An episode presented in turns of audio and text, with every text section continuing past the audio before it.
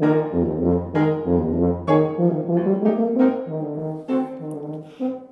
herzlich willkommen im 24. Podcast von tubalernen.de, der Plattform, mit der du lernen kannst, deine Tuba zum Klingen zu bringen. Ich bin Raimund, dein Online-Tuba-Lehrer und die heutige Folge habe ich genannt Du siehst den Baum vor lauter Oh, du siehst den Wald vor lauter Bäumen nicht, so habe ich sie genannt. Und in der heutigen Episode möchte ich euch eine Situation schildern, die ich letztens erlebt habe und was ich daraus gelernt habe und vielleicht kannst ja auch du etwas daraus lernen. Das wäre ja ganz schön. Und da würde ich sagen, starten wir jetzt direkt in die 24. Episode. 24 ist eine tolle Zahl im Dezember.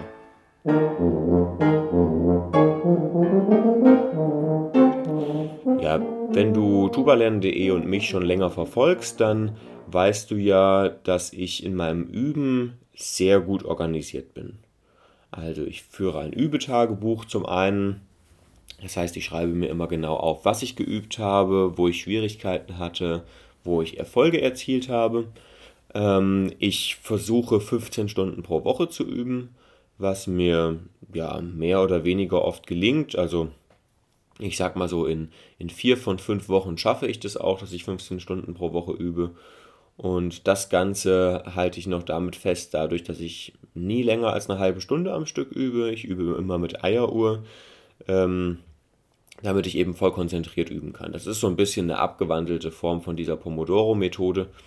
Ähm, das heißt, wenn die Eieruhr klingelt, dann ähm, stelle ich die Tuba zur Seite und mache wieder irgendwie was anderes, hole mir einen Kaffee, gehe auf Toilette ähm, lese ein paar Zeilen in einem Buch ähm, oder schaue kurz aufs Handy, ähm, auch wenn letzteres vielleicht irgendwie am schlechtesten ist für die Konzentration. Ähm, und dann steige ich wieder voll ein und übe eine halbe Stunde. Und dadurch, dass ich eben so gut organisiert bin in meinem Üben, bin ich eigentlich auch immer sehr gut auf meine Auftritte vorbereitet. Also wenn ein Auftritt ansteht, dann ähm, bereite ich mich in der Regel gut darauf vor und auch wenn es jetzt irgendwie gar nichts ist, was so extrem wichtig wäre oder so, also, sondern einfach auch irgendwie eine Aushilfe. Dann setze ich mich hin und ähm, übe die Sachen wirklich gewissenhaft und nach meiner Methode und dann funktioniert das in der Regel sehr, sehr gut. Und ähm, ja, letztens ist mir was passiert, das äh, war irgendwie dann eine neue Situation. Und das war eine ganz schön große Herausforderung, wenn man es mal euphemistisch sagen will.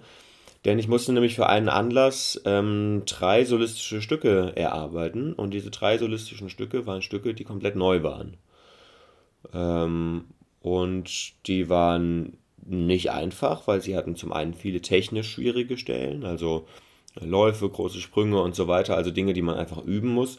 Zum anderen aber auch musikalisch schwierige Stellen, beziehungsweise musikalisch schwierige Gesamtkonzepte so dass man sich auch eben auch erstmal da reinhören musste, einen Überblick sich verschaffen muss und so weiter. Und ich hatte dafür nicht lange Zeit, ich weiß jetzt nicht mehr genau, wie viel es war, sagen wir mal vier bis sechs Wochen. Und ähm, dachte, gut, dann muss ich jetzt halt loslegen und ähm, es ist eine Herausforderung, aber ich kann das ja schaffen und an Herausforderungen wächst man. Also ab ins Gefecht und los geht's. Dann habe ich mir erstmal die Stücke ähm, bei YouTube, Videos gesucht, runtergeladen, auf CDs gebrannt, beziehungsweise auf eine CD gebrannt ins Auto viel gehört, die Stücke, damit man sie einfach schon mal kennenlernt. Das ist ja sowieso immer schon mal eine gute Möglichkeit, wenn man sich etwas erarbeiten will, dass man möglichst verschiedene Aufnahmen am besten äh, von den Stücken sich anhört. Dann bekommt man eben schon mal zumindest übers Gehör eine musikalische Vorstellung. Ähm, dann habe ich mir gedacht, gut, wie mache ich das jetzt? Also drei Stücke, das ist schon heftig. Ähm, am besten, ich nehme für jedes von diesen Stücken eine halbe Stunde am Tag und dann habe ich noch, wenn ich so meine zweieinhalb Stunden an sechs Tagen die Woche übe, dann komme ich auf meine 15 Stunden. Ähm, dann könnte ich ja, ja, vielleicht, vielleicht mache ich dann die anderen drei oder die anderen zwei halben Stunden mache ich dann Technikübungen.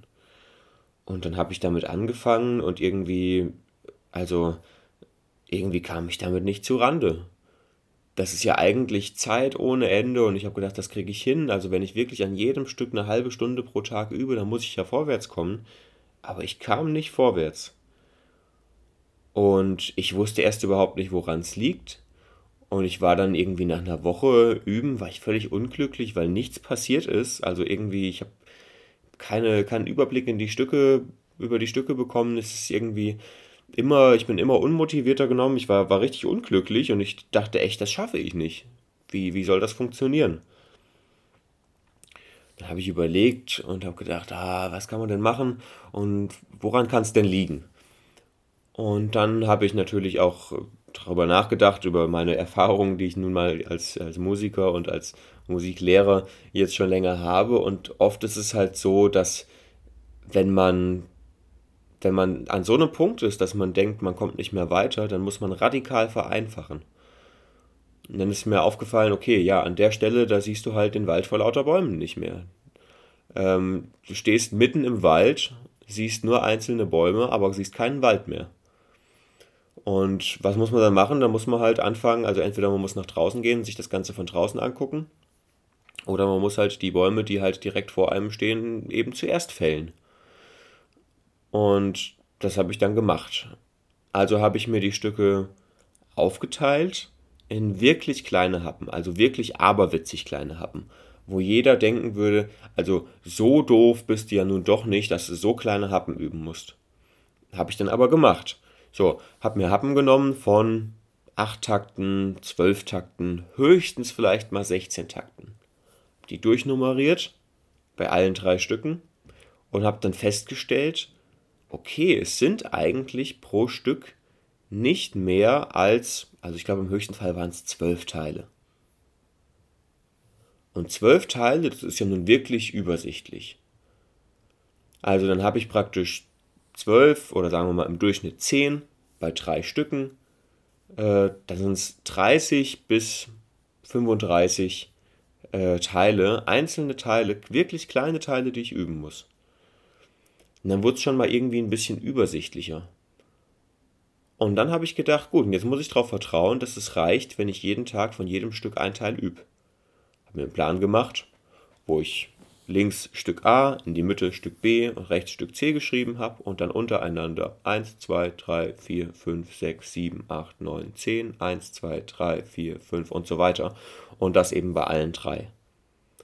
Und dann habe ich mich jeden Tag hingesetzt und habe wirklich habe mal den ganzen Übetagebuchskram und alles einfach weggelassen. Und habe wirklich nur diese Stellen geübt. Und normalerweise, also das mit diesen 15 Stunden pro Woche, mache ich eben deswegen, weil so an Stücken zu üben, also wirklich für Auftritte zu üben, habe ich eigentlich keinen Anlass, so viel zu üben. Und wenn ich diese fünf, dieses 15-Stunden-Wochenziel habe, dann motiviere ich mich eben darüber hinaus, noch mehr zu üben, dann eben noch mehr an der Technik zu machen oder neue Dinge auszuprobieren und eben weiterzukommen. Ähm, und das habe ich jetzt einfach mal weggelassen und habe einfach gesagt, okay, ich gehe jetzt einfach nach diesem Plan vor und mache ein Häkchen dahinter, wenn ich es geübt habe. Also Vereinfachung in mehrerer Hinsicht, ne? Also Vereinfachung auf eine möglichst kleine Stelle, aber auch Vereinfachung im Kopf, um zu sagen, okay, ich brauche vielleicht gar nicht so viel zu üben, sondern ich übe wirklich nur das bisschen. Die Erfahrung, die ich gemacht habe, ist, ich habe ein bisschen Technik geübt. Ich habe eine halbe Stunde an diesen drei Stellen geübt und konnte sie. Also jedes Stück eine Stelle, jeweils in zehn Minuten vielleicht erarbeitet. Und habe am nächsten Tag die nächste Stelle erarbeitet.